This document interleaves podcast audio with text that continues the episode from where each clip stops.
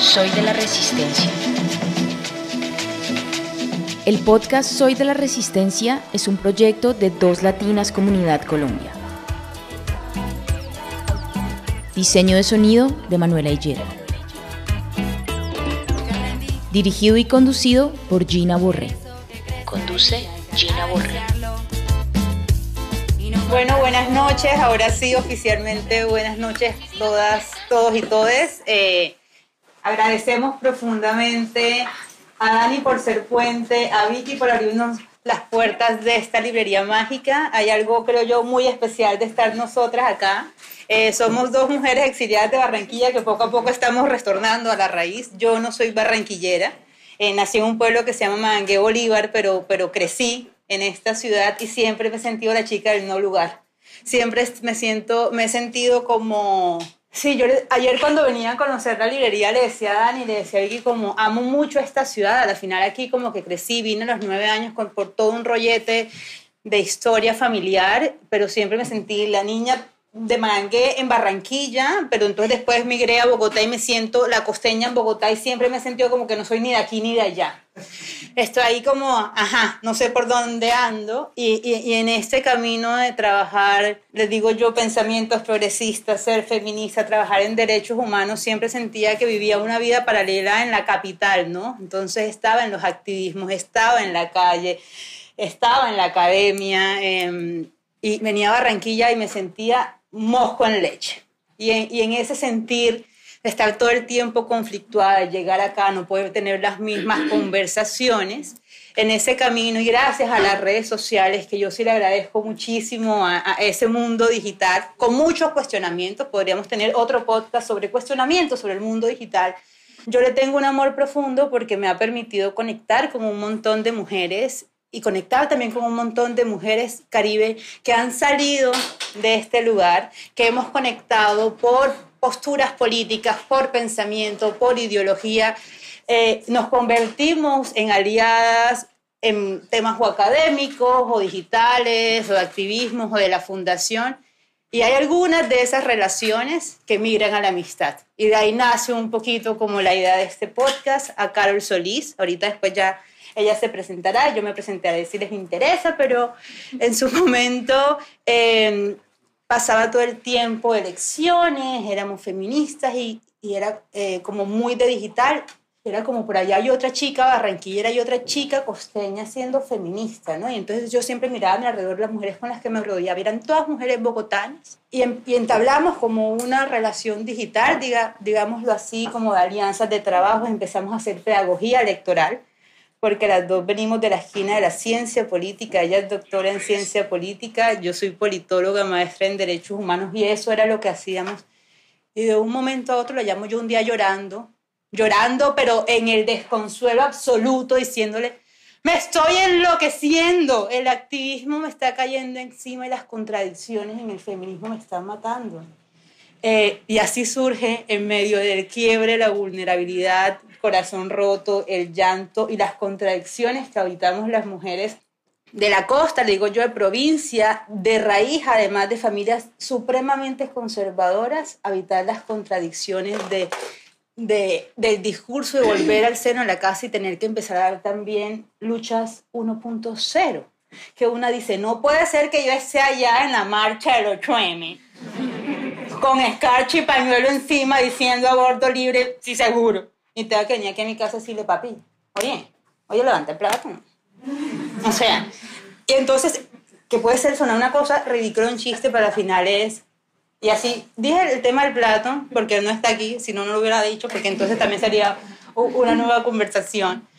Pero es como, como a veces la teoría es insuficiente a la realidad y creo como que en ese deseo fue la invitación de Carol al encontrarnos por casualidad de la vida también aquí en Barranquilla en estos días, por pura casualidad de encontrarnos en la misma ciudad decirle como grabemos un podcast, pero grabemos un podcast sin libreto. Grabemos un podcast, ya hemos hecho cosas con libreto, hemos hablado de pedagogía, nos ponemos en cámara, explicamos elecciones y explicamos qué son los movimientos sociales, y explicamos la protesta social. Quiero que nos tomemos un video en dos mangos eh, y que evitemos nuestras contradicciones, porque al final la defensa de los derechos, el pensamiento progresista y los feminismos se vive en la praxis.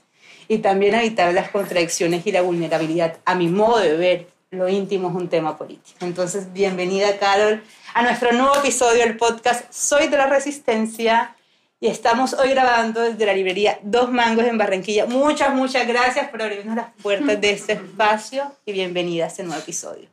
Muchas gracias, Gina, por la invitación y muchas gracias a todas las personas que están aquí acompañándonos. Antes de que llegaras, yo les decía que una de las cosas más emocionantes para mí de estar aquí fue que tú y yo nos conocimos digital y que este es hoy mi primer espacio contigo casi dos años después, pero además mi primer espacio en general en presencial con la gente de una comunidad que se ha construido toda en digital y que compartimos mucho desde los sentimientos, porque a pesar de que ese perfil nació desde la pedagogía política y mucho contigo, derivado de nuestras respectivas profesiones, yo quisiera presentarme y decir, yo soy politóloga y he estudiado esto y esto, pero a veces me pregunto qué tanto eso me define en relación con lo que yo realmente soy. Y yo creo que por sobre todas las cosas soy más bien una mujer bastante sensible, que me la paso llorando. y eso quizá explica mucho más quién soy y sé que desde esa vulnerabilidad vengo a compartir hoy contigo. ¿Cómo te sientes? ¿Cómo te sientes hoy? Acabas de regresar al país. ¿Cuántos años fuera? Eh, regresar además eh, creo yo, entre un tránsito de presentar una tesis doctoral que mediáticamente compartiste, me toca retirarme de este mundo digital porque me estoy enloqueciendo, no me voy a graduar. Enmarquemos contexto. Esta mujer está haciendo su maestría, en, eh, su, doctorado en Estados Unidos. Empieza también un camino paralelo de pedagogía eh, en temas de participación política, democracia, eh, y resulta que siento que en algún momento las redes sociales se comieron un poco. La demanda, la creación de contenido, la demanda, la construcción de comunidad también tiene un montón de responsabilidades y es que la gente que te sigue cuando es una comunidad entabla una suerte de relación y les debe respuesta. Y hay veces que eso nos olvida, digamos, eh, contar esa parte. O sea, no es lo mismo tener seguidores y no es lo mismo construir comunidad. Y yo sí creo que la construcción de comunidad digital son real. Esto nos lo demuestra. La gente que realmente sale del aparato, sale del celular, dice, voy a coger una hora de mi vida, a coger 10 minutos de mi vida ahí a escuchar a esta vieja. A ver, uno, si es verdad. y dos, lo que dice. Dos, se me caen bien. Y tres, porque me siento parte de algo. Y para mí es de las cosas más poderosas, ¿no?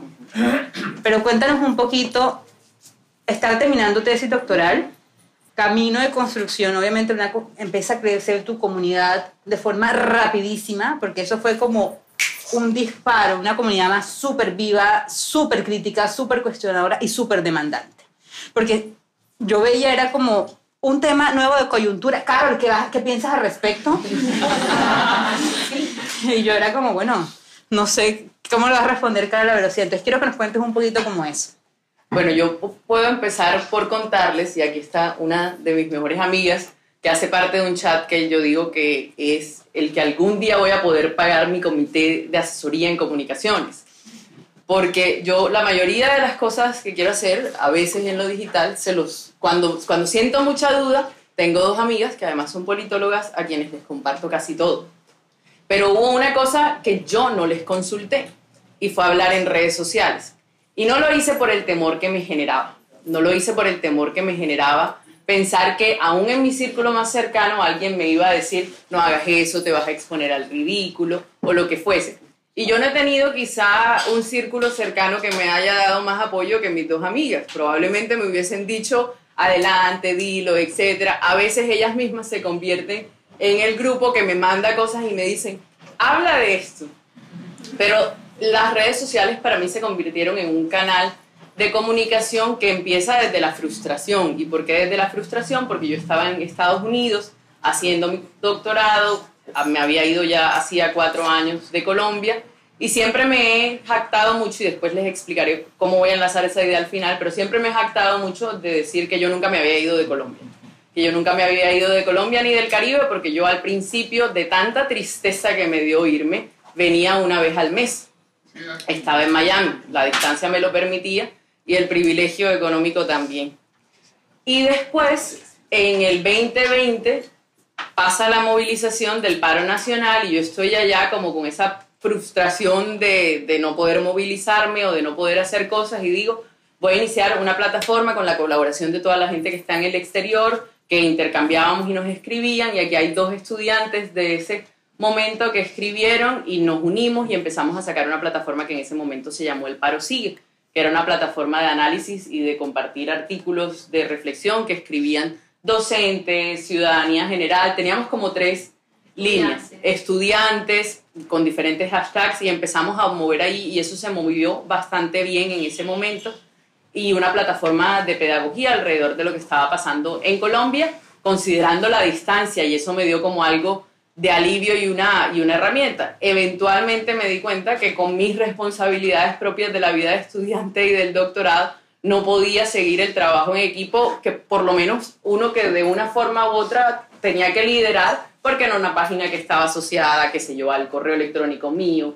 los correos electrónicos también. Y ahí cometí incluso un gran error desde el amor, y es que mi pareja de ese momento era diseñador y él tenía todas las, las páginas o era quien me había ayudado a montar todo. De hecho, siendo extranjero, fue quien hizo todo el diseño del paro sigue a partir de lo nuestro, bueno, de lo nuestro quiero decir de las ideas de nosotros, y luego a partir de lo nuestro, pues las páginas se cayeron. Pero así pasó y en ese momento ya tenía una pequeña comunidad, yo aparte, que de los escritos míos o de escucharme me decía habla, pero yo he tenido siempre un problema con mi voz. Yo he venido a querer y apropiarme de mi voz en la adultez. Mi mamá tiene mi misma exacta voz. En mi casa todo el mundo llamaba y pensaba que estaba hablando con la señora Rocío, pero era yo, ya mi yo adolescente. Además que tiene el mismo nombre de mi mamá. Somos, somos robadas así como al nacer, alguna historia rara. Así es. Entonces yo como he tenido esta voz gruesa, no lo que para algunos es estereotípicamente más femenino o delicado y lo que incluso algunos estudios dicen que la gente prefiere la tonalidad de las voces de las mujeres, yo siempre sentía que cuando hablaba, porque me lo decían mucho, estaba peleando. Y hablo fuerte. Yo a veces no necesito un micrófono para que se me escuche duro, pero esta es mi voz. Yo no la estoy fingiendo, no la estoy pretendiendo. Probablemente ya he adoptado algunas formas de hablar en público o cuando hablo en cámara, pero esta es mi voz, la de toda la vida. Y yo nunca pude sentirme cómoda y sobre todo en el contexto del amor, en las relaciones de pareja, esta idea constante de bajar la voz, de bajar la voz. Y esa misma, ese mismo temor me pasaba en las redes sociales.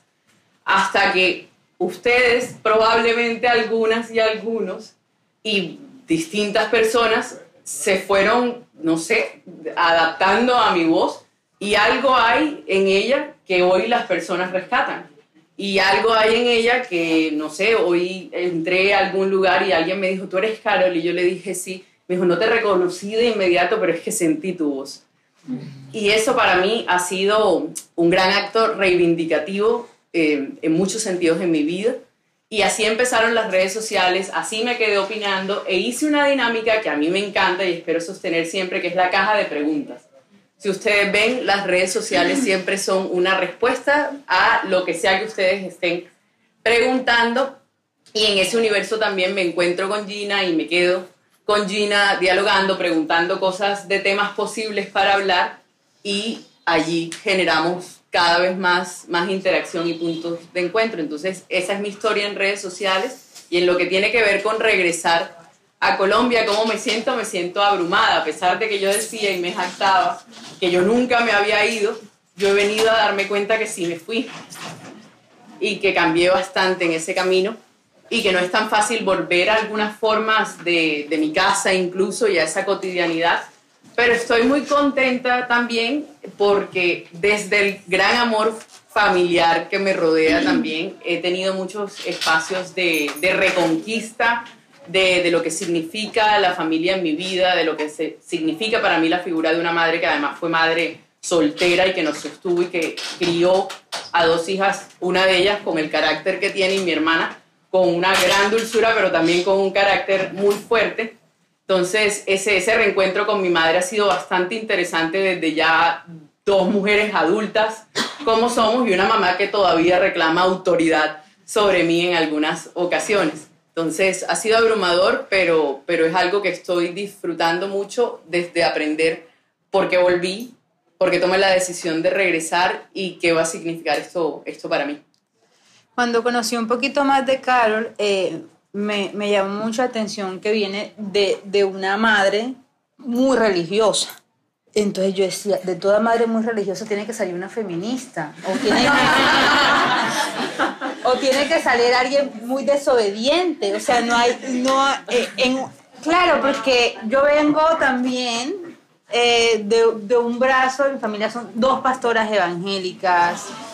Soy la sobrina mayor, el orgullo hasta que me vieron una foto con el pañuelo verde, entonces me toca dar, unas clases, procesos pedagógicos familiares en unos multitonos sabes cómo es como te amamos, pero es que representas todo lo que el diablo representa y es como ok, pero me amas.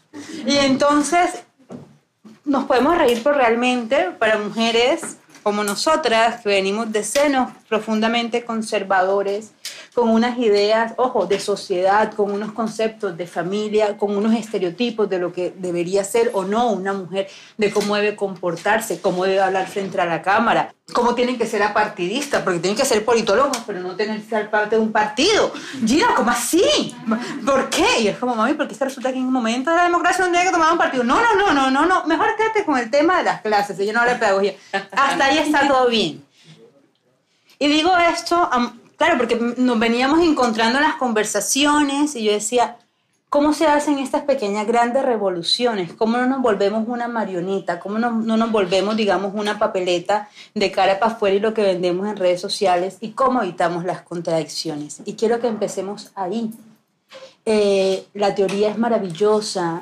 Eh, pues tú tienes muchos años en la universidad estudiando ciencia política, también te enuncias como feminista, pues yo también llevo muchos años anclada a la academia y estudiando feminismos, pero llegó un momento en que la teoría se queda insuficiente. Y cuando te digo que se queda insuficiente, no es porque los libros lo que nos digan no nos sirve, sino que la realidad material está atravesada por un montón de circunstancias, por un montón de sentimientos, por un montón de creencias y aún así es el patriarcado, digamos, caminando entre nosotras en nuestras vidas. Entonces eso es parte natural. Y puede ser, digamos, esas supuestas teorías de liberación realmente liberadoras o se vuelven a convertir en nuestros principales castigadoras, ¿no? Es como Gina no está siendo lo suficientemente coherente, no está siendo lo suficientemente madura en tu ruptura, no está siendo lo suficiente eh, no está siendo lo suficientemente madura para gestionar este conflicto, no está siendo lo suficientemente avanzada para entender este sentimiento o cualquiera que sea. Y quiero que nos hablemos ahí, que nos bajemos un poquito de la postura y que me digas, ¿sabes qué, Gina? Resulta que, no sé, ¿qué me quieres contar? ¿Cómo ha sido este camino? Porque una, antes de enunciarse feminista, yo tengo dos, yo tengo dos teorías y ojalá si alguna de ustedes tiene otra, porfis. Eh, me la, me la cuente. Ayer Dani me dice, tú y yo nos conocíamos hace mucho tiempo. Una vez te vi en el Museo de Arte Moderno en un conversatorio de feminismo y yo me llegué a mi casa en el Museo de Arte Moderno, no sé cuánto yo no voy al Museo de Arte Moderno en Barranquilla. O sea, puede ser que a mis 18 años, ¿cuántos años? O sea, hace muchos años. Era el apartamento de arte moderno que teníamos como museo, pero eso fue El apartamento. ¿Hace cuántos años puede ser eso? Como seis años. Seis, ah, bueno, seis años no es tanto. Eh, y entonces yo ayer llegué pensando a mi casa, pensando también en hoy es, ¿en qué momento una chica que nace en un pueblo, que está en un entorno supremamente conservador, como es en tu casa, tu mamá, o sea, la mamá de ella es full cristiana, O sea, tiene una estructura mental conservadora, con una visión de mundo. Yo la conocí, yo, Madre Santa, de aquí nacen las feministas y vienes a la mía. No, una, una estructura supremamente conservadora. Lo que pasa es que mamá conmigo, también eso sería, ella sería una invitada espectacular, es como conmigo ella se, ella se fina ahora en los caminos del feminismo por mi hija, como ella después de su separación con mi papá y con el camino que yo he hecho en el feminismo es otra mujer y mi papá evidentemente también hemos construido otro tipo de relación. ¿En qué momento te empiezas a enunciar como feminista? Entonces mi teoría es, o lo conoces, bueno, ya no las contemporáneas de nuestra generación millennial, porque las Z ya vienen con ese código así. Ya hasta ya no, esa, esa teoría no la puedo, pero al menos digamos millennial, yo tengo 34, tú tienes 32 si no estoy mal, de aquí digamos generación 88, generación 80. Eh, no puedo hablar de generación Z ni X porque ya eso es otra cosa. Lo digo porque tengo hermanos, tienes hermanos también. Esa, esa es otra película, otro chip, otra codificación, otra estructura mental. ¿En qué momento te anuncias como feminista? O, sea, o en qué momento te comienza a ser guiño? Para mí tiene la forma, o tiene que venir uno de una extrema estructura, digamos, de prohibición, porque creo yo que desde ahí comienza, digamos, la desobediencia, un poquito, ¿no? O, o en los libros. Entonces me gustaría, bueno, o, un- o- o- una ruptura de corazón, ahí tengo tres. La ruptura de, una ruptura de esos amores tóxicos que uno termina en la cama como, me convierto feminista porque estaba viendo que me repite. Después se repite siendo feminista, pero ya uno dice otro pañito. Bueno, hay dos ideas de lo que dices. Me voy a quedar con la de la ruptura del corazón de segunda, de segunda. Pero yo quisiera empezar por decir, estábamos este fin de semana juntas. Tuve el, el gran privilegio de pasarme el fin de semana con Gina. Y estábamos pensando en talleres y en cosas. Y como docente, yo me vivo pensando en estrategias pedagógicas. Y yo le decía, yo necesito, ya yo sé qué es lo que vamos a hacer en Barranquilla. Nosotros necesitamos montar un taller que se llame Me sé todo en la teoría, pero no sé un carajo en la práctica. Buenísimo. Porque a diferencia de muchas mujeres feministas, y yo no, de muchas mujeres feministas, y yo no recuerdo si esta conversación la tuvimos alguna vez, eh, que de pronto se encuentran con el feminismo en la calle y quizá ustedes me ven y creerían que yo soy una feminista que conoce la movilización social a fondo de las mujeres, eh, desde, desde el haberlo practicado y la realidad es que no es así. Mi primera marcha fue al lado de Gina y mi encontrarme... Ay, Dios mío, que yo voy a decir una cosa. Eso fue una primera gran decepción. Claro, estoy haciendo activismo digital y de repente me dices que yo nunca he ido a una marcha. Y yo la llamo y le digo, pero ven acá, estamos en el 2022. No es que nunca he ido a una marcha. Yo le dije, yo te invito, te lo pido, por el amor de te lo pido por el amor, por el amor de todas las diosas y por el amor de que este país cambie. Niña, que tienes que coger un ticket y tienes que ver. Es- Esa que ve en el carnaval de Barranquilla, yo dije, no, no se ha movilizado. Ella no se ha movilizado. No notaba, Y notaba. me seguiré creyendo en el Carnaval de Barranquilla. Barranquilla. Yo decía, ella, ella le falta, le falta, le falta calle.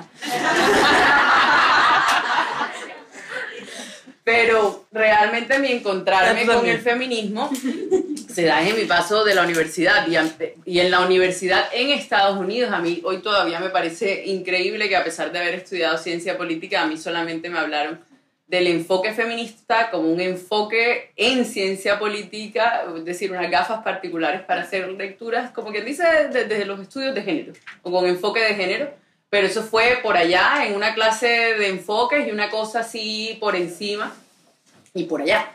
Y cuando ya me encuentro con, con los cursos en Estados Unidos, con las docentes, y cuando además yo me encuentro con esas compañeras de clase, porque, porque pasa, es la realidad, es como, no sé, tú trabajas temas, eso pasa muchísimo en los programas doctorales, tú trabajas temas medioambientales, entonces todo lo filtras con, porque claro, esa movilización de las mujeres con la capa de ozono, y, y nos pasa a nosotros también, todo lo filtramos con los lentes de género y entonces tenía compañeras feministas que todo lo filtraban y conectaban todos los temas y después yo desde las comunicaciones filtraba y analizaba y me encuentro como con esas compañeras y esas mentes que para mí eran tan vibrantes y curiosas y que se cuestionaban el mundo además con unas palabras particulares y unas ideas particulares y empiezo a leer desde, desde la curiosidad y por eso yo siempre digo, mi feminismo llega es en el contexto universitario y por eso creo que es diferente, no, no para bien, ni para mal, ni para mejor, simplemente viene desde allí.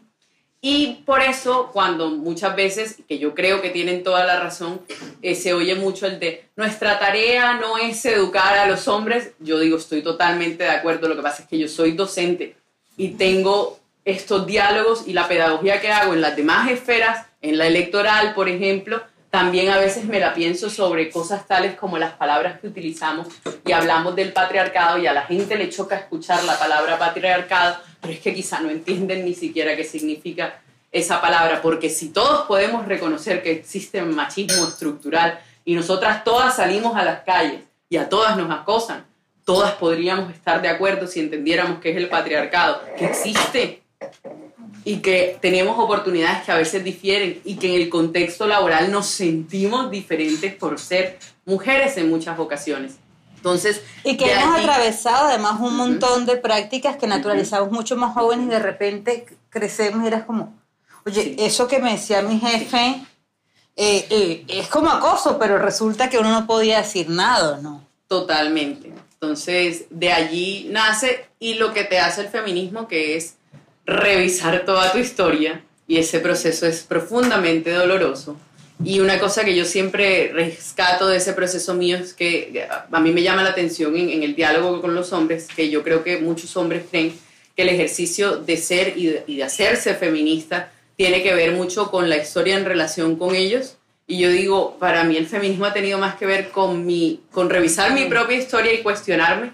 Y una cosa que para mí es muy dolorosa, profundamente dolorosa, que es revisar mi interacción con las mujeres, que es revisar si existía o no esa competencia y yo cómo la generaba, y yo cómo me sentía intimidada por la presencia de otras mujeres, y yo cómo reaccionaba ante, ante esa idea de que uh, solo una podía brillar más que la otra. Y eso para mí es quizá, a pesar de, de lo muy atravesada que está mi vida, y yo quisiese que no fuese así, por mi relación con los hombres, más me he cuestionado yo mi relación y mi trato con otras mujeres a partir del feminismo que incluso mis, mis relaciones amorosas, diría. Bueno, yo, yo soy feminista, eso es evidente, pero no soy una feminista romántica, es decir, no lo creo que sea un movimiento perfecto, no creo que sea inclusive, eh, cuestiono el término sororidad muchísimo, eh, creo que es un movimiento social, filosófico, político, podríamos generar aquí ahora todo un debate sobre la definición de lo que significa el feminismo, o yo lo anuncio como feminismos en plural, como una postura muy desde el sur global, eh, y lo abrazo con toda su imperfección, ¿no? Abrazo, pero también le agradezco lo que ha hecho en mí, en muchas cosas. Evidentemente no como un pedestal de perfección, pero sí como un proceso de sanación y como con una generosidad maravillosa, como también puede, digamos, como sanar un montón de vínculos cómo puedes atravesar un montón de dolores de una forma totalmente diferente y mucho más generosa, menos hostil, porque esto no es que pues es que esto llegas a ser feminista, entonces se van a ahorrar todos los dolores. No, se atraviesan y se entienden diferente. ¿Cómo cuestionamos eh, el amor y cómo cuestionamos el mito del amor romántico? Y quisiera que lo hablaran, porque de hecho eh, uno de los cuestionamientos que le hago a este movimiento es cuando este tipo, digamos, de teorías múltiples se vuelcan en las redes sociales, se van a las redes sociales, en algunos momentos, no siempre, hay gente, unas creadores y creadores de contenido que tienen la capacidad absoluta de sintetizar sin que, sin que pierdan, digamos, realmente el poder que hay dentro, pero hay otras personas que no. Entonces hay tanto contenido sobre lo que es el feminismo, hay tanto contenido sobre un montón, digamos, de frases, conceptos, eh, y muchos de ellos pierden, digamos, realmente el cuestionamiento, pierden eh, la rigurosidad, que eso, digamos, es, hay que tener ahí como un poquito de ojo. Sí, las redes sociales, pero no así. Así cuando dice sí, así, pero no así. Bueno, así. todo Así. sí, pero no así. O sea, sí, pero sí, así. Y uno, digamos, de, de los grandes, y de hecho de los temas más taquilleros, y si tú ves, digamos, como en todas las conferencias feministas, y de hecho va a pasar una conferencia feminista muy grande en Madrid, en España, donde sacaban las plazas y donde sacaban, digamos, los puestos en dos segundos, es todos los conversatorios que tienen que ver con amor, todas las feministas, o sea, todas deconstruidas, pero dicen conversatorio de amor, la fila, esa vaina es como... Y entonces todos los conversatorios que tienen que ver con amor, amor propio, desamor, o sea, todas las teóricas y esas plazas se acaban enseguida. Y yo creo que tiene que ver, y es porque es uno, yo siempre he dicho, uno de mis grandes talones de Aquiles son mis relaciones sexoafectivas, Carlos. Llorando, siempre llanto porque hay que ser dramática, el drama latinoamericano, yo decía, porque nosotros nos ponemos ahí y el drama, yo, claro, lo que pasa es que yo siento, siempre el llanto, es que las relaciones sexoafectivas son mi talón de Aquiles y hay un trabajo que no he hecho y entonces no sé. Eh, y, yo, y yo me ponía a pensar, ¿qué es lo que pasa con el amor romántico? Cuestionémoslo, pero también echémosle puya a la mala información que se da en redes sociales por lo que se supone que es el amor romántico. Porque no es la muerte al amor y no es la muerte a la ternura y no es la muerte a los detalles, ¿no? ¿Cuál es el cuestionamiento del amor romántico? No tenemos que dar una clase de teoría, o sea, no somos Coral Herrera ahora aquí para hablar ahora pues de los problemas del amor romántico, pero en la praxis, eh, ¿qué has aprendido desde que eres feminista? O no, le puedes quitar inclusive desde que has crecido y has conocido otras mujeres que se atreven a pensarse. Eh, ¿Qué has pensado del amor? Es una pregunta súper, súper, súper gruesa. Porque evidentemente no tendremos una respuesta, pero cada etapa de la vida ojalá podamos cuestionarnos qué entendemos por amor, cómo podemos manejar de forma diferente las relaciones sexoafectivas, cómo podemos desaprender un montón de cosas y cómo podemos decir, ¿sabes qué? Resulta que eso que cuestionan yo no lo quiero cuestionar, yo quiero que mi amor sea así, porque eso también se vale. Es decir, es que las teorías no pueden ser cárcel de vida. Es como que ahora para ser una tal persona tienes que ser amor y es como, no, es que eso no me funciona. Entonces, no sé qué reflexiones, y aquí me gustaría pasarles el micrófono a ustedes, como que empecemos a construir colectivamente qué entendemos que es el amor, qué nos cuestionamos, qué dolores nos genera, eh, y estoy totalmente segura que habrá puntos de contacto que encontraremos entre todas y todos, porque al final pues estamos enmarcadas en un sistema que tiene un montón de prácticas alrededor de lo que supone que es el amor. Ojo, y cuando hablo amor puede ser dentro de una relación monógama, una relación heterosexual o no, u otra forma de amor. Porque cuando pensamos en amor me gustaría saber si todas enseguida y todos enseguida empezaron en relación sexoafectiva o alguien pensó en mi vínculo de amor con mis amigas o con mi familia ahorita para que nos respondan. Entonces, si se animan sería espectacular. Bueno, yo, como, como decía antes, yo he sido una persona que ha estado muy atravesada en su vida por sus relaciones sexoafectivas desde que estaba... Hay una autora que habla mucho de la vulnerabilidad, que es la doctora Brené Brown, y a mí me encanta porque es como el, el, estudio de las relaciones humanas, de las emociones más importantes, etcétera, pero con ciencia. Y ella dice que una de las cosas más importantes es, ser vulnerables porque genera conexión. Entonces yo cada vez más de forma consciente intento ser vulnerable, incluso en mis redes, y eso ha permitido otros canales de comunicación que a mí me impactan mucho, a mí me impacta tanto cuando la gente que no te conoce te escribe sus historias más íntimas en redes. Y yo a veces me pregunto si es que no tienen a alguien más o si simplemente están conectando tanto contigo desde un mensaje que es contigo con quien quieren hablar pero quizá ese es mi, mi espacio muy más vulnerable, el de las relaciones. Y una cosa que hizo el feminismo en mí, que, que yo entendía, hay, hay dos cosas. La violencia física la reconocemos con mucha facilidad. Entonces, la violencia física es violencia. Yo tuve mi primer episodio de violencia física cuando tenía 16 años con un novio. Pero la violencia económica, emocional, psicológica es tan difícil de reconocer y algo que te da el feminismo es entenderla y es entender estructuralmente cómo funciona. Y luego cuando la compartes y cuando te autocriticas de forma fuerte, empieza esa pregunta talladora o, que empieza como taladro en el corazón que es, ¿cómo permitiste que te, que te pasara? Y yo miro hacia atrás y me ha tocado reformularme esa pregunta para que no me duela tanto y decir, yo no permití que me pasara, yo no sabía que me estaba pasando. Y eso es muy diferente. Entonces, eso ha hecho el feminismo en, en mí, en cuestionarme mis relaciones, en analizar todo mi pasado. Y yo siempre producto de mi formación hago todo como en un proceso y en etapas y hago como análisis investigativo, entonces yo voy relación por relación y la analizo y veo cómo. Ah, Y, y cuando hablo de, de- lo emocional, digo, yo me abro las heridas y me las escudriño, también buscando herramientas para que no me pase de nuevo. Pero la, la necesidad humana de la interacción, creo yo, la necesidad de uno sentirse amado y de amar a otros. Pero algo que también me ha dado el feminismo es la posibilidad de haber tomado la decisión por primera vez en mi vida hace dos años de haber terminado una relación y decir, yo quiero estar sola. Y algo que quienes están aquí de las redes yo he explicado antes, yo digo siempre, las relaciones a veces te vuelven como un caballo con estas cosas a los lados, o las relaciones amorosas pensadas desde el amor romántico, y tú te quedas tan ensimismado en la relación de pareja y en esa forma de amor particular, porque además a nosotras como mujeres se nos recuerda mucho la idea de cásate, ten novio y estás tan bonita pero, pero sola, y yo digo que es la soledad hoy, me he podido cuestionar y entender muy bien. Miren, yo soy una mujer que llega a su casa y dice hola en voz alta para que salgan dos niños corriendo de 8 años que son mis hermanos a abrazarme. Como loco, yo soy una mujer que con 32 años, divorciada y rebelde como soy, yo tengo una mamá que llega todavía con desayuno a la cama y me dice buenos días, princesita.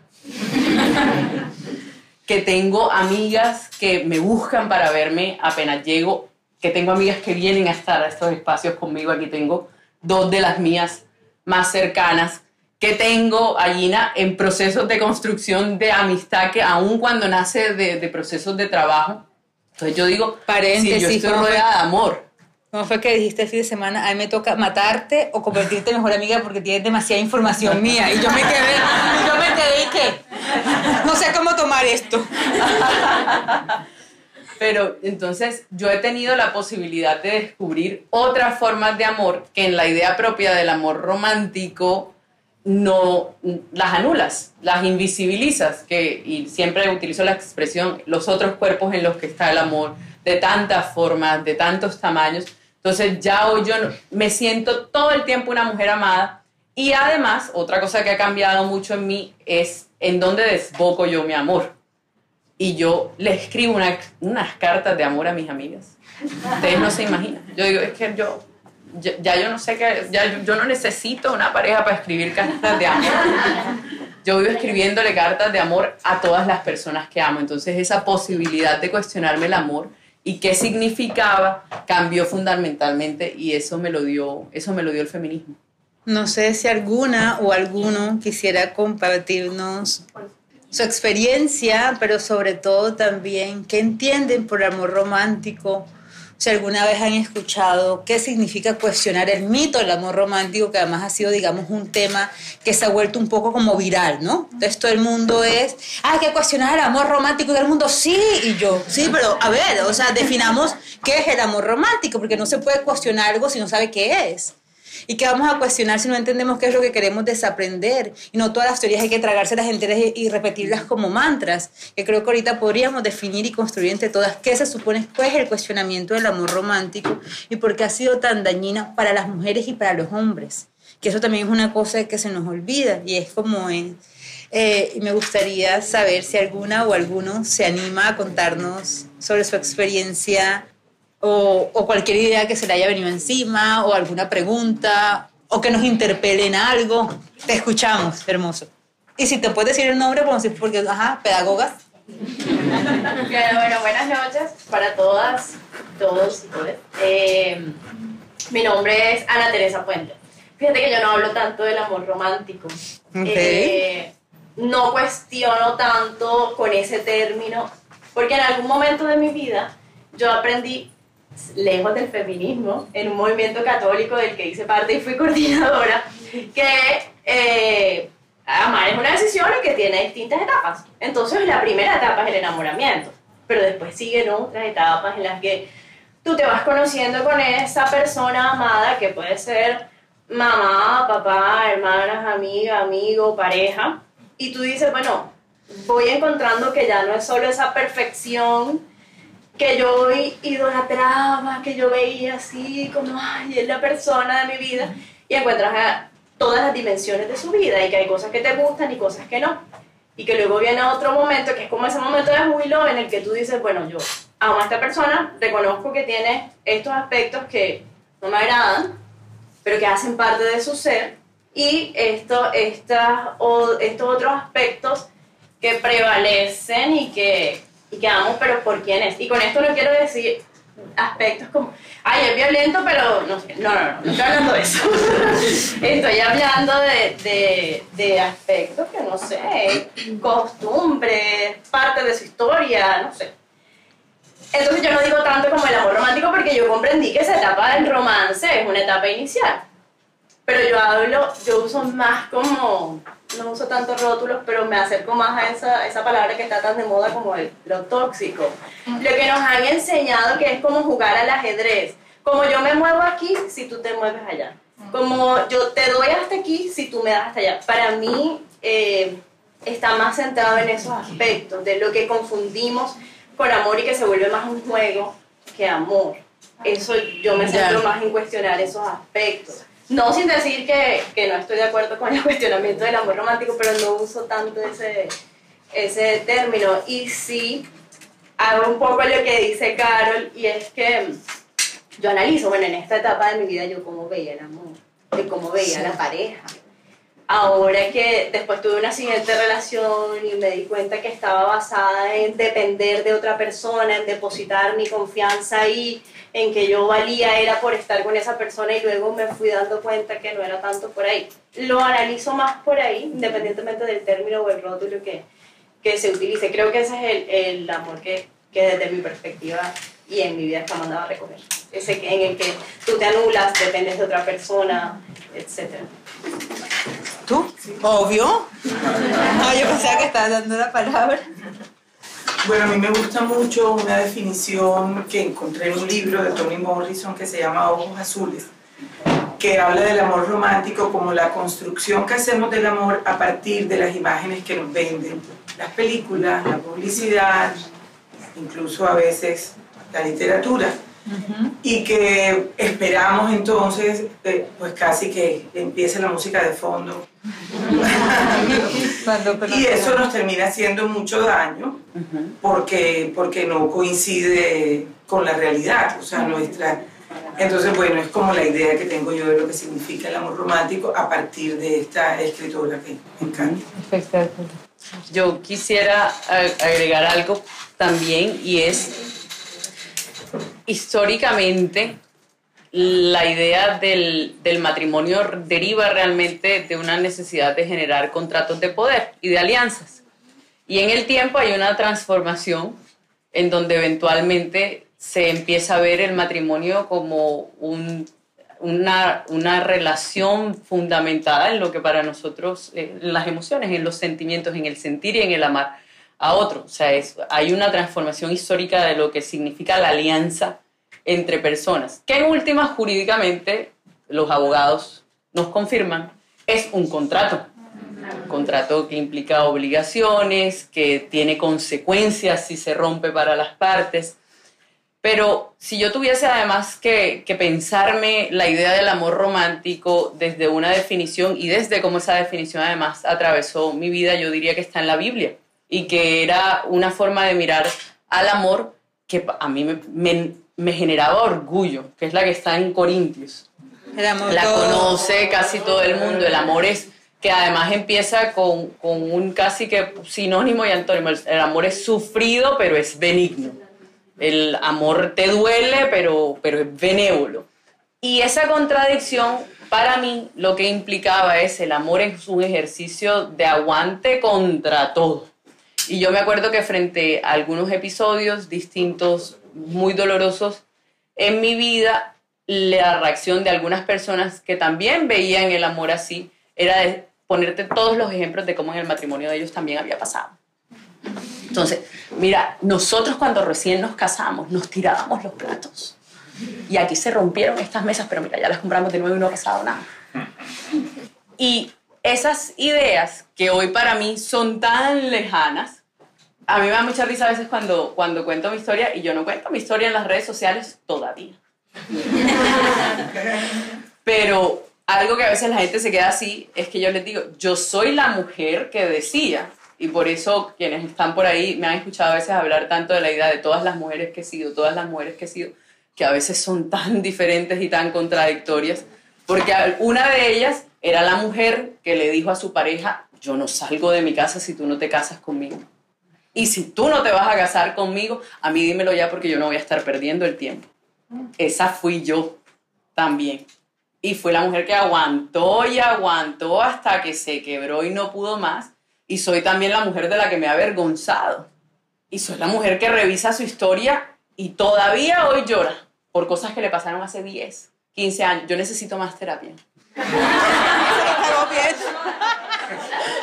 Te escuchamos eh, bueno, eh, yo creo que, que ahora con lo último que acabas de decir, Carol, eh, engloba lo que yo iba a, a, decir que faltaba un poco, y es que en la medida en la que los constructos sociales nos hacen creer en el amor romántico, como ya lo mencionaron allá con literatura y demás, creo yo de manera muy personal que también la inconsciencia de mí, cómo me comporto y cómo soy, también nos lleva a eso, porque al final todas son cuestiones químicas en nuestro cerebro. Cuando vemos a alguien, cuando estamos comiendo con esa persona, cuando empezamos a o incluso las discusiones o las conversaciones que se generan en el hogar generan en nosotros eso, señales y, cuestiones químicas. Entonces, creo que en la medida en la que también somos conscientes, en la medida en la que nosotros mismos nos engañamos y creemos que eso que estoy sintiendo los primeros meses, por ejemplo, o que lo estoy viviendo igual que lo vi en la película y todo eso, es cierto y va a ser así por siempre, va muy acompañado también del nivel de inconsciencia que tenemos. Por ejemplo, a mí me pasó el año pasado, y no voy a entrar en detalle, pero yo soy una persona que, que cree mucho en eso, pues no, este, obviamente me parece que no tiene efectos, pero es porque lo acabo de conocer y no sé qué, yo soy como muy racional. El año pasado me pasó que me enamoré loca. Yo lloraba con mi mejor amigo y le decía, es que esta no soy yo, yo algún nivel físico debo tener. Ya ves, conversaciones avanzadas, de niveles químicos. En la medida que pasamos por esos procesos y te conoces cómo eres, que se te quita el apetito o te dan mariposas en el estómago, no sé qué, puedes también empezar a deconstruir o en su defecto decir como dijiste al principio, ¿sabes qué? Esto es lo que quiero yo para mi vida. Pero hacer un ejercicio como de conciencia y entender que el amor es igual que, que cualquier otro ciclo que estamos viviendo como el resfriado. Primero te da fuerte, después eso, no sé qué. Esa es la manera en la que yo... Yo, creo que de las cosas... ¿Ya te paso el micrófono? De las cosas que a mí me ha parecido más sanadoras es entender que puedes tener muchos amores de la vida y que a todos se les puede hacer un duelo que es una tragedia. y que en esos amores de la vida, ojo, las lógicas esas de amar de una forma no sana, porque yo sí creo que se puede amar de una forma no sana y una forma no sana es un amor en dependencia, un amor donde somos incompletos. Es decir, esa cosa de la media naranja que no, nadie es media naranja, uno nació completo y que quiere construir eh, vínculos que se pueden, eh, eh, que se pueda además construir vínculos que no estén tan bien relacionados solo a la reproducción que las lógicas de desigualdad en el amor no solamente sean en relaciones heterosexuales, que eso responde a un sistema, ha sido, digamos, como, sí, como una luz que me ha dado básicamente pues el feminismo. O sea, ¿qué significa? Decir que podemos amar de muchas maneras. Que la lógica del amor romántico no es perder la ternura.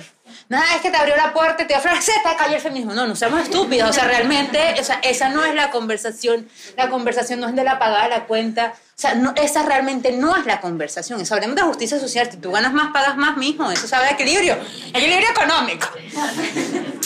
Eh, tiene que hablar con, con, una lógica de dependencia. Tiene que hablar donde que, que las mujeres nos podemos enamorar hasta cierta edad. Donde que las relaciones de... Estoy pensando en relaciones monógamas. No puedo hablar de más. Para allá podríamos hablar a alguien que se un amor. Estoy hablando desde relaciones monógamas. Eh, tiene que hablar, digamos, con lógica de dependencia, tiene que hablar eh, con roles asignados, eh, tiene que hablar que eso, que eso ha sido supremamente dañino, ¿no? Porque dentro de los roles asignados tiene que haber también un deber ser, ¿no? Entonces, y ese deber tiene que hablar con estereotipos de género, y los estereotipos de género tienen que hablar con un mundo dividido entre cómo nos debemos supuestamente comportar los hombres y las mujeres. Entonces no es tan sencillo. O sea, realmente hay todo una ordenanza y una lógica de cómo se supone que debe ser el mundo y cómo se supone que deben comportarse las mujeres y los hombres para que el mundo se sostenga. Y creo que realmente el cuestionamiento del amor romántico no es que no podamos amar, podemos amar y podemos cantar Yuri cuando se nos rompa el corazón mil veces, esa soy yo. Ah, Juan Gabriel.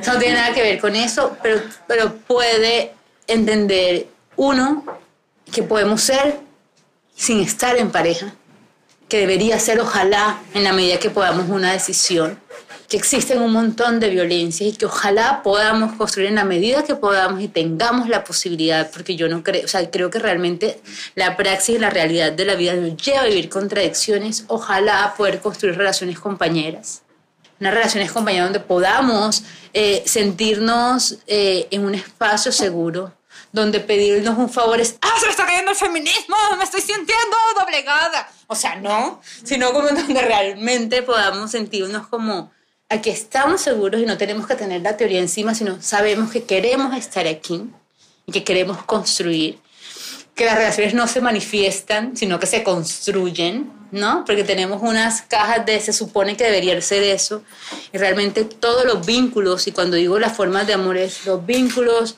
eh, con las compañeras de trabajo se construyen de una forma sana con tu jefe y con tus subalternos y subalternos, con tus compañeras de colectiva. Si no las construyes, se te cae la colectiva. Lo digo por experiencia propia, se me cae encima una colectiva feminista. Las relaciones de pareja, los vínculos, digamos, con la, la familia, los papás. Por ejemplo, yo con mucho orgullo digo que el feminismo reconstruyó mi vínculo con mi mamá. Yo era la propia adolescente que quería crecer y construirse en diferencia a ella, ¿no? Pero claro, una ama de casa costeña, con un hombre que proveía, yo no quería ser ella. Y claro, el feminismo me permitió entender que gracias a ella mi papá pudo trabajar y gracias a ella soy lo que soy y pudo restablecer otro. Entonces a eso le llamo yo el cuestionamiento del mito del amor romántico, no a las bobadas que a veces leemos de que la muerte del amor y entonces la libertad y la anarquía. Sí, yo entiendo que puede existir jerarquía relacional y que pueden existir vínculos amorosos. Eso es otra conversación, no voy a meter con eso. Ya he hablado con expertos sobre el tema, no es la conversación que nos atañe hoy. Sino, lo que quiero decir es que más que mantras, ojalá podamos realmente cuestionar la vida diaria, o sea, cómo construimos los vínculos de amor que nos rodean, cómo son los vínculos en que nos hacen sentir más sanos, cómo podemos construir límites. A mí nunca nadie en la vida me habló que existían que podemos construir límites porque ni siquiera los conocía, cuáles son los vínculos, eh, los, vínculos los límites de Gina, cuáles son los, los límites de la pareja. ¿no? A eso le llamo yo el cuestionamiento del amor romántico, que además que nadie de amor se muere. Es decir, yo me acuerdo de mi primera tusa, yo me acuerdo que mi primera tusa, súper chiquita, estaba en Bogotá, llama mamá. Y la respuesta de mamá me parece un poco poética. Si algún día escribo un libro, les aseguro que estará esa parte ahí.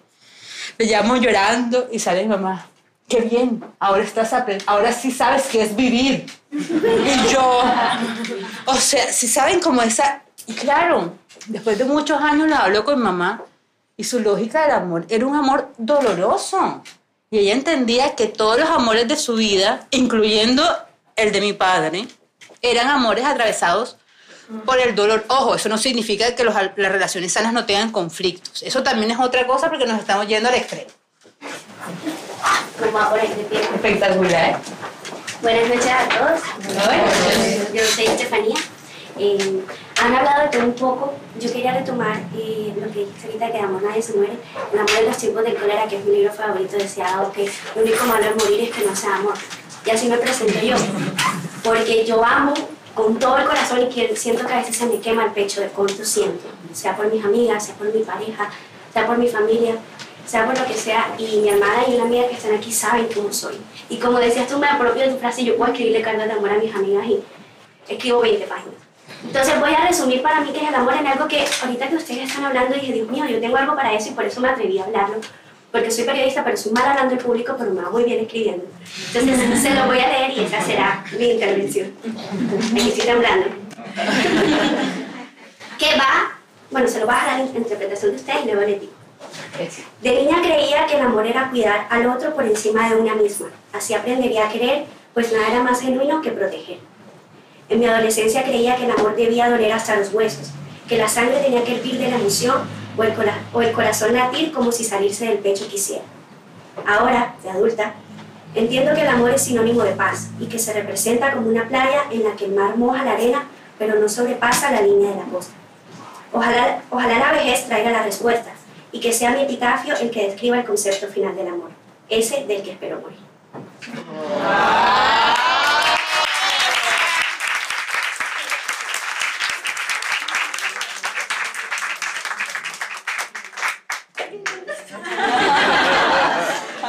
Lo dejaba su interpretación porque habla de muchos tipos de amor, de lo que veía mi mamá cuando me protegía, de la primera tusa que quemaba hasta los huesos, de la relación que tengo ahora que es tranquila y la que no sé qué voy a atravesar ahora.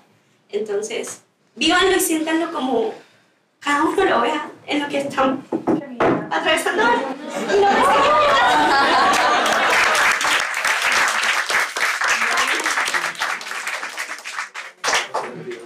Te escuchamos. Hola, buenas noches. Mi nombre es Stephanie y los he escuchado a todos y en medio de la conversación de lo que es el amor romántico no dejaba de pensar en mi esposo, Palomni. Eh, él ha sido mi gran maestro porque me casé con un hombre vasco. Eh, veniendo del Caribe colombiano, uno está acostumbrado a que te prometan lo que no, lo que no pueden cumplir, y que te den cariño y que te den amor y te vas a meter tres pelados y cinco casas y toda la cuestión. Y, y claro, yo creo este matrimonio donde me quejaba al principio y lloraba muchísimo porque no sentía, digamos, ese afecto físico que de cierta forma me enseñaron que eso era el amor. O sea, que lo que te decían, de cómo te tocaban, de cómo te hablaban, y de un momento a otro, este, mi esposo, sin pensarlo, me enseñó lo que es el verdadero amor, que es el amor que acepta y el amor también que te empodera. O sea, yo creciendo en Barranquilla, siendo la oveja negra de la familia y viviendo la vida diferente a todo el mundo, ahora mismo vivo en los Estados Unidos, vivo en Brooklyn, o sea, me siento súper feliz porque siento que pertenezco, por lo menos. Eh, me daba cuenta que dentro de mi núcleo familiar siempre me estaban diciendo, no, tú nunca vas a poder hacer eso.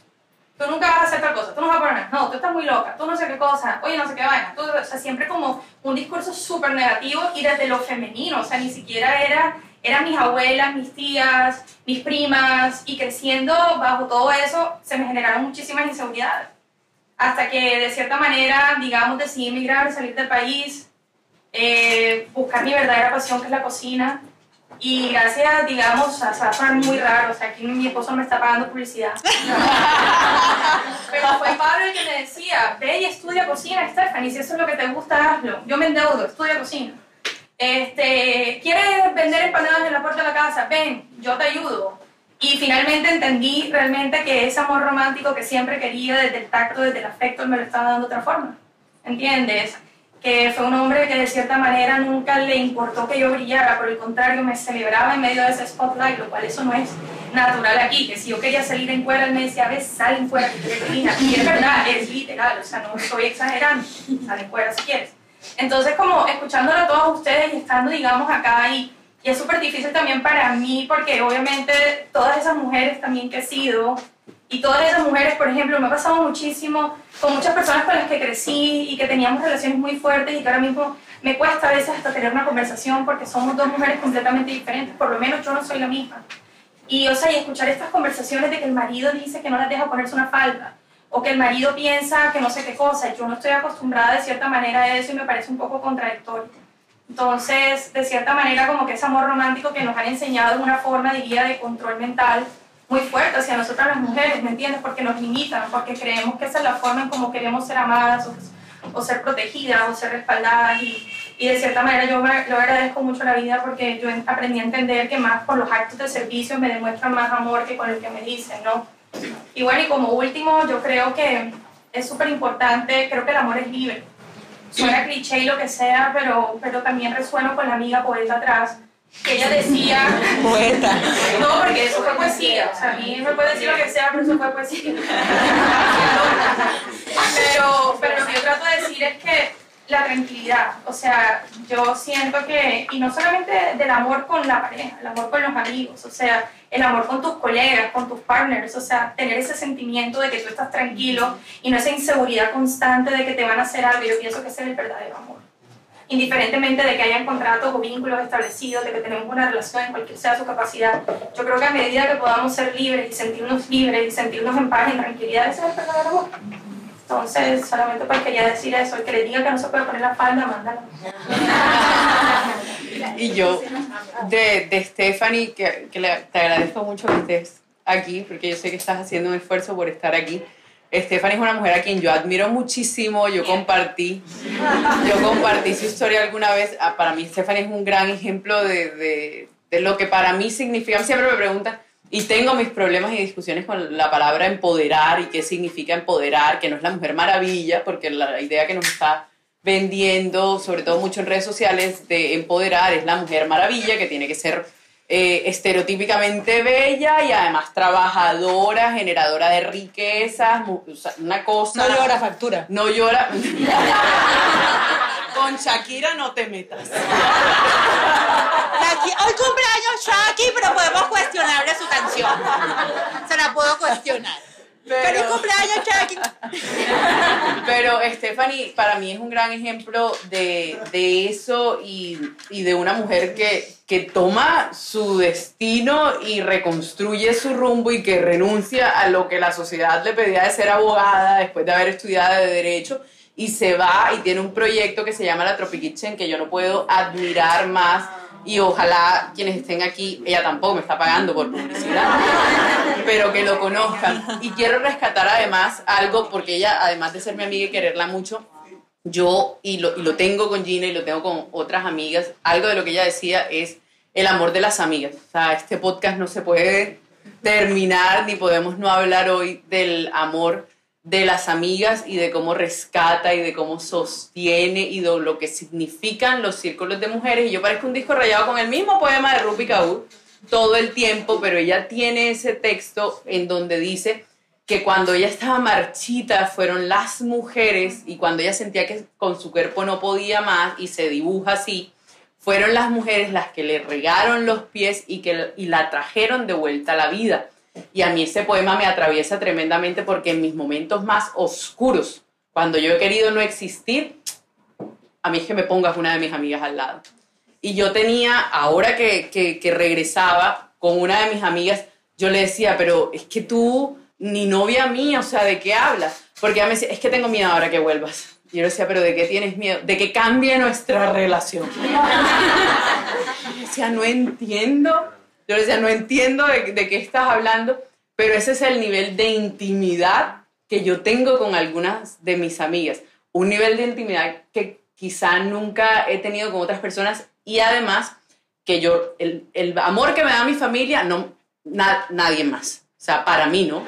También uno tiene cuando da esos discursos que, que, pensarse en la cantidad de violencia que hay dentro de los círculos familiares y no romantizar tampoco el amor de la familia.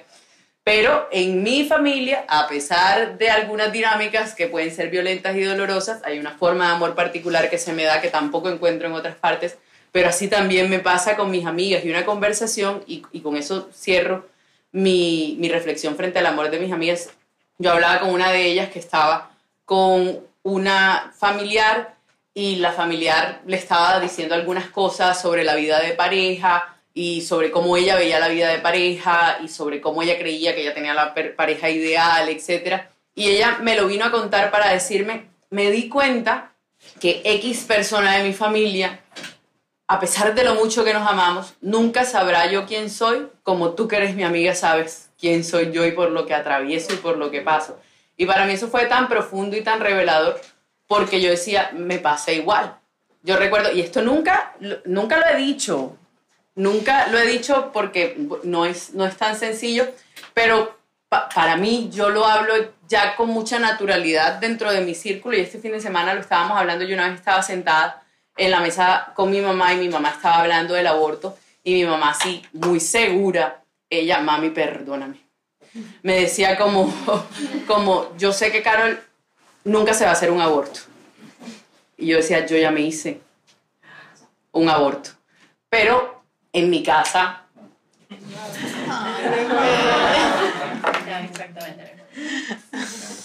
Bueno, eh, me quedé sin palabras porque estaba comprometida. Y algo.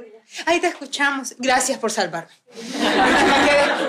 Eh, bueno, algo de lo que quiero compartir y quiero citar de todo lo que han dicho, yo eh, es una escritora que también admiro mucho, tal, vez han escuchado, ella escribió Mujer Incómoda, Vanessa Rosales, y ella tiene un capítulo dedicado sobre el amor, el amor es algo sin nombre, y creo que la pregunta principal que ella plantea es cómo podemos pertenecer sin dejar de ser. Y habla de también su recorrido romántico y cómo muchas veces en sus relaciones tuvo que dejar de ser por por poder, por poder estar con hombres y cómo también se dio cuenta de partes oscuras de ella misma y de ellos mismos.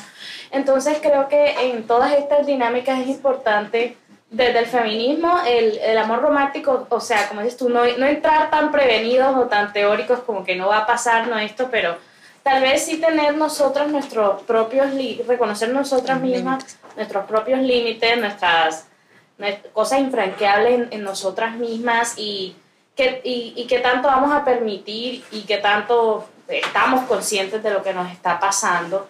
Y eh, lo importante sería más bien no tanto sufrir, sino reconocer y buscar personas que nos ayuden a reconocernos. Lo que decía ella, que el esposo la, la reconocía a ella, entonces buscar más bien. Y celebrar también. Celebrar, exacto. Como reconocimiento, reconocernos unos a otros y, y aprender a vivir y a sobrevivir con eso, diría yo. Ay, iba a meter la cuchareta, pero... Em, mi nombre es Sara. Hola, Sara. Eh, yo siento que mi historia, o la historia, las historias que he escuchado resuenan muchísimo en mi vida. Entonces tendría un millón de cosas para decir, pero he metido la cuchara ahora porque me parece muy bonito la forma en la que hablen de las amigas pero para mí siento que este es el momento de honrar a la persona que más me ha amado en la vida y que ella cree que yo no sé cuánto me ama, que es mi mamá. Mi madre me ha acompañado. Mi madre ha sido cristiana, o sea, católica, apostólica, romana, eh, hasta el día de hoy.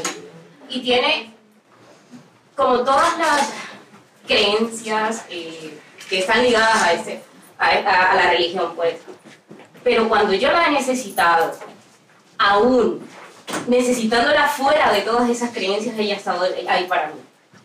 La persona que estuvo el día que yo practicé un aborto fue mi mamá. Muy en contra del aborto. Entonces yo creo que el amor de madre también sana. Por supuesto. El día que yo me separé, porque también me casé y me divorcié. Tú y yo seamos mejores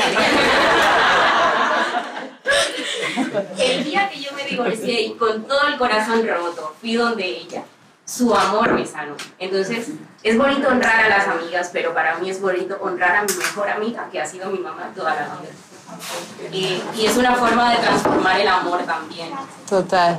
El verla a ella para mí es, o sea, si pudiera describirlo, Eloísa Meriño es el amor en carne.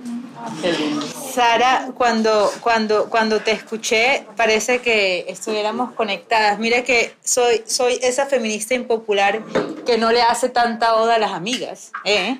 Yo sí también soy impopular en ese tipo de cosas, porque no soy tan amiguera, aunque la gente crea lo contrario. Eh, y creo inclusive este lo que he aprendido es que nosotros también podemos sanar a través de las historias de otras, sin conocernos, y ha sido, a mi modo de ver, de los ejercicios más lindos, porque también siento que hay que cuestionar qué entendemos por amistad, porque a veces creemos que todas las personas tienen que estar para nosotras en el momento específico que nosotros tenemos la necesidad.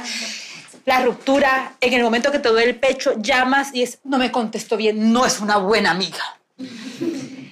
Y yo creo que también vale la pena como que cuestionemos eso. O sea, ¿qué son los vínculos que queremos? ¿Cuándo son los vínculos seguros? No está, así como no estamos todo el tiempo para estar para todo el mundo, para, tampoco estamos todo el tiempo en la disposición para estar para todas las amigas porque somos seres autónomas y autónomos con un montón de procesos internos y hay veces que ni siquiera podemos estar para nosotras, mucho menos podemos estar para otras.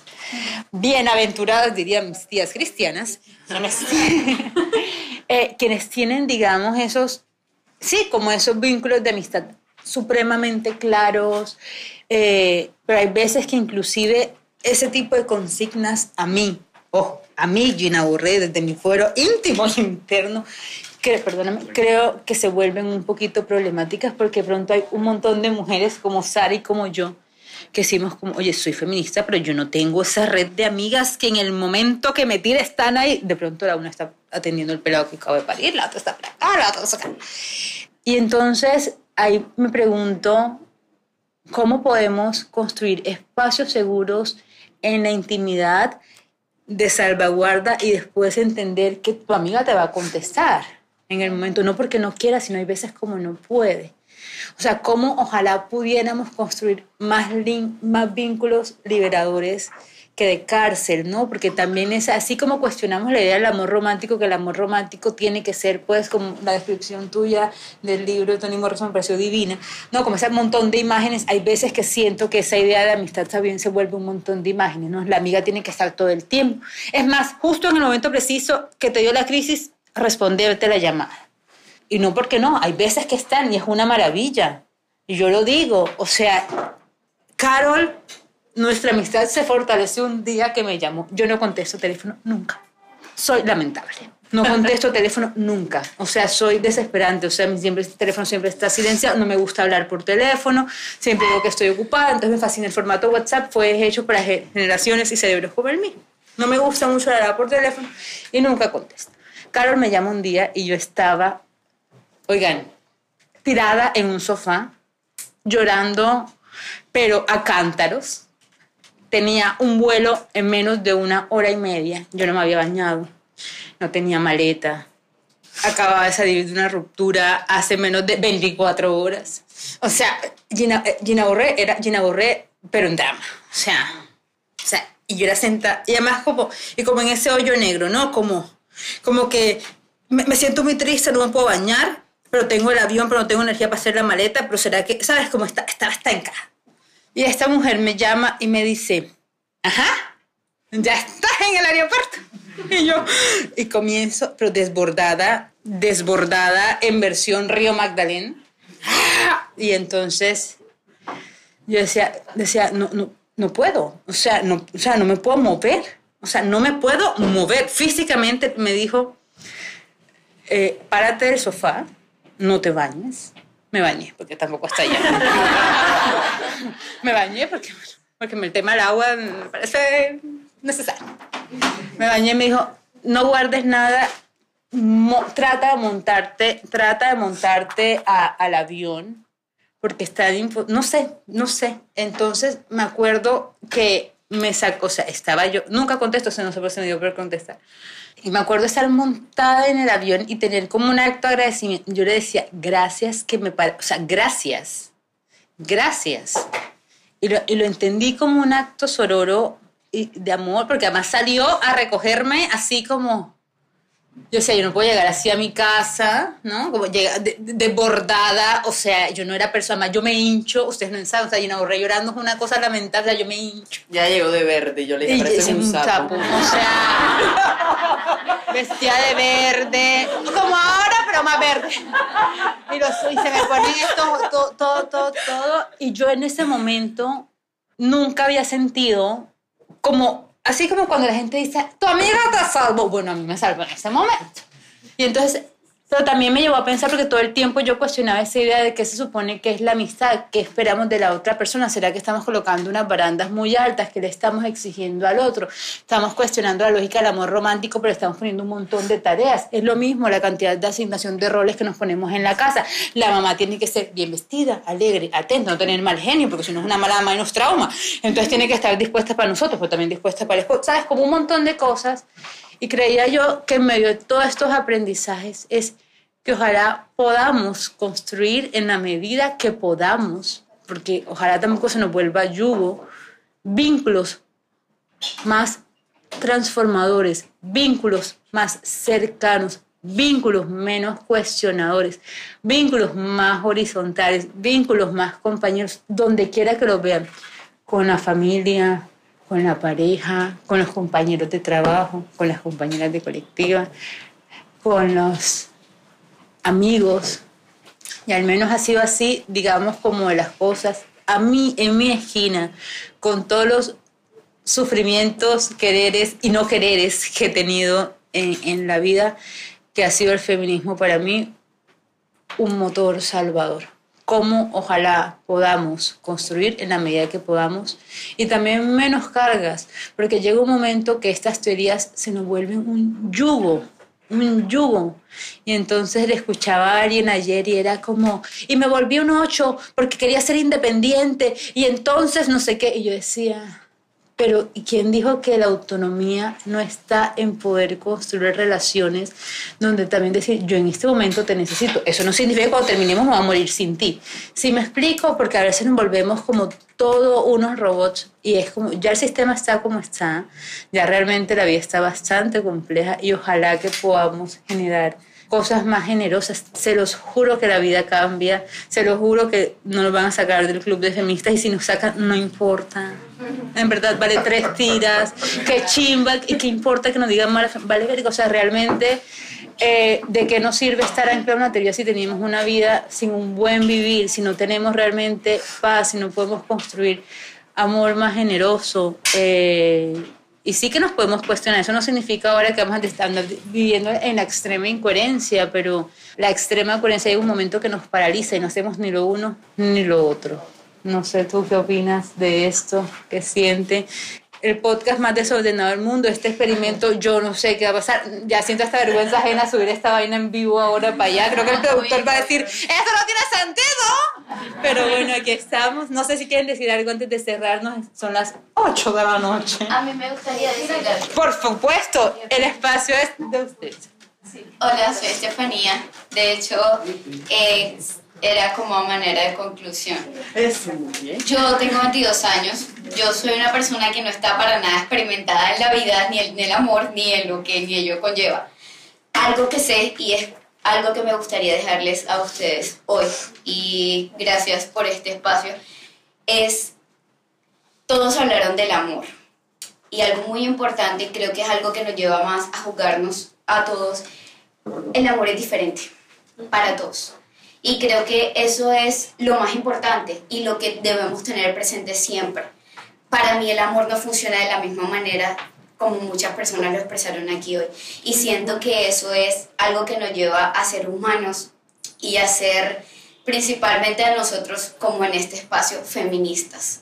El amor tiene que ser lo que tú sientas que te da paz. El amor tú no lo tienes que comparar con el amor que siente eh, esa pareja por su otra pareja, que estas amigas salen más, que ellos comparten más, que esta familia es más perfecta porque van a viajes, ellos hablan, no, yo no puedo hablar con mi mamá porque no me escucha, pero de pronto tu relación con tu mamá es tan íntima y aquellos no se dan cuenta y tú mismo no te das cuenta de cuán amor hay a tu alrededor porque vives comparándolo con otro amor.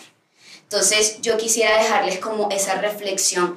Pensemos cómo nuestro amor es diferente, pero lo importante es que nuestro amor nos está llenando, nos complementa y nos hace netamente humanos.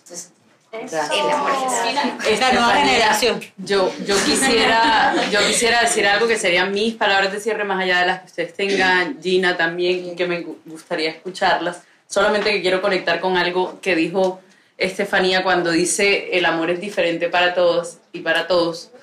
Y una expresión que yo suelo utilizar cuando me preguntan, por ejemplo, como si eventualmente me veo en otra relación de pareja, porque relaciones tengo muchas, y yo siempre digo, sí, pero con una conciencia que tengo hoy de que yo tengo, que es un derecho, para mí un derecho además fundamental, un derecho humano fundamental, que es el de ser bien amada.